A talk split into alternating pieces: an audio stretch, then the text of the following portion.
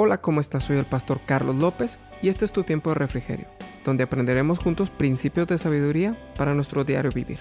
Seguimos hablando sobre identidad. ¿Cuál es tu identidad? ¿Qué te caracteriza? ¿Cómo avanzas por la vida? La pregunta en este momento es, ¿qué te caracteriza? ¿Eres una persona que está gobernada por su temperamento? Para entender un poco de esto, veamos cuatro tipos de temperamentos que nos habla la psicología humana. Ahora solamente te quiero pedir una cosa quita de tu cabeza la estructura de que la psicología humana es mala.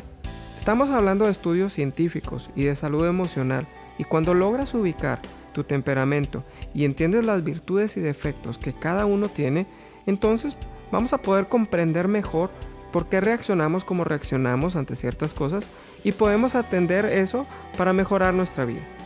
Los cuatro tipos de temperamentos que se manejan son, el primero es temperamento sanguíneo. Las personas sanguíneas se caracterizan según por ser alegres, optimistas y buscar siempre la compañía de los demás. Muestran calidez a la hora de tratar con otras personas. Su modo de actuar obedece más a los sentimientos que a las conclusiones generadas por el análisis racional. Además, cambian de parecer con facilidad y son poco dadas al comportamiento disciplinado, porque se guían por la búsqueda del placer inmediato. Por eso, frecuentemente dejan cosas sin terminar. Estos son los sanguíneos. Temperamento flemático. El temperamento flemático expresa una propensión a un modo de comportarse sereno y tranquilo y un modo de acercarse a las metas perseverante y basado en la racionalidad. Las personas que destacan por este tipo de temperamento valoran mucho la exactitud a la hora de pensar y de hacer las cosas raramente se enfadan y no muestran demasiado sus emociones, llegando a parecer algo frías. Además, suelen mostrarse algo tímidas y evitan ser el centro de atención o sostener un rol de liderazgo. ¿Ok? Estos son el temperamento flemático. El temperamento colérico. Las personas que destacan por su temperamento colérico son especialmente enérgicas, proactivas e independientes. Muestran una tendencia a estar siempre dedicándose a una actividad o emprendiendo proyectos y defendiendo con ahínco sus opiniones y posturas ante las diferentes situaciones que viven. Además, confían en su propio criterio y no temen entrar en confrontación con los demás, por lo que son asertivas y no rehuyen las posiciones de liderazgo. Sin embargo, si este tipo de temperamento es muy extremado, puede dar pie a la aparición de muchos conflictos y hostilidades. Temperamento melancólico. Este es el cuarto. Las personas con temperamento melancólico se caracterizan por ser personas sensibles emocionales, creativas, introvertidas, abnegadas y perfeccionistas. De algún modo, este tipo de temperamento puede relacionarse con el concepto reciente de personas altamente sensibles, aunque definido de modo mucho más ambiguo. Aunque encuentran placer en las tareas que requieren esfuerzo y sacrificio personal, les cuesta decidirse a la hora de iniciar proyectos justamente por ese espíritu perfeccionista y por la preocupación que produce la inseguridad de no saber lo que va a pasar. Su humor varía con facilidad y muestra una propensión a la tristeza. Ahora, ya vimos los cuatro y lo vimos de manera muy general. Los expertos hablan de esto como que tenemos un temperamento dominante y otro que no lo es tanto. O sea, manejamos dos y son los que dominan nuestra forma de ser, lo que nos caracteriza. Más adelante podemos tocar cada uno de los temperamentos y desarrollarlos para tener un entendimiento más profundo acerca de esto. Pero hoy solo es una referencia, ¿ok? Ahora, mira lo que dice la Biblia, Primera de Corintios 12:12.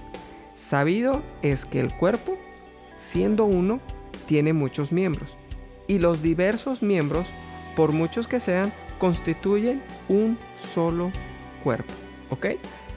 Es un solo cuerpo.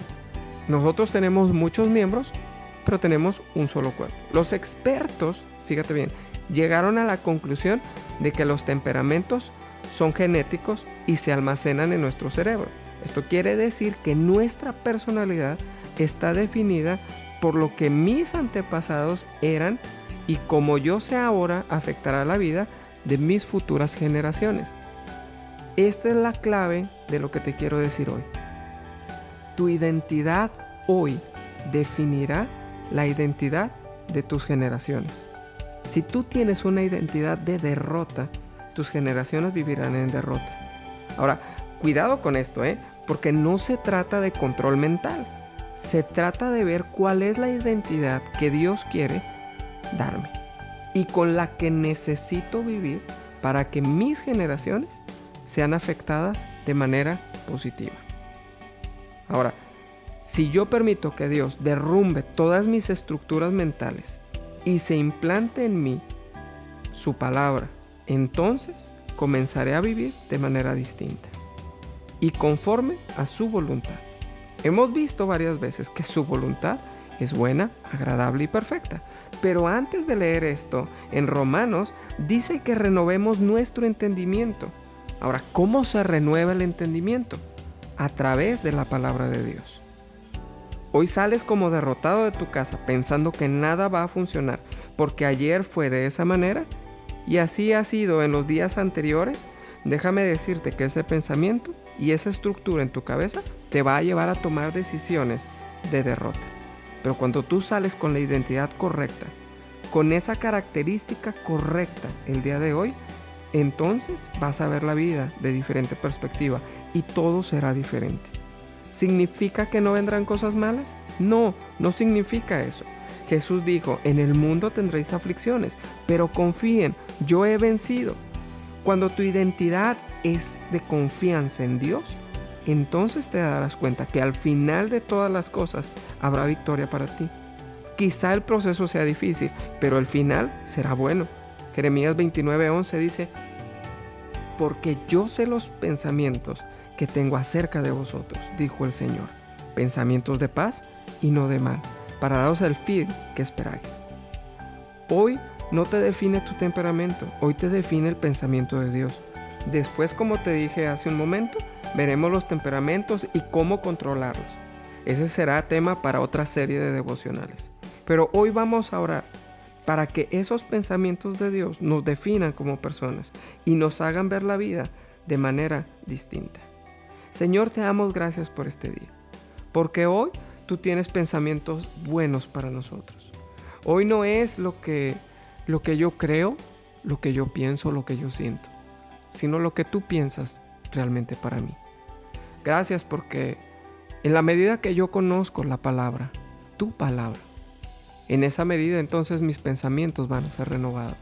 En esa manera voy a entender cuál es mi identidad, cuál es la identidad que tú quieres darme como tu hijo.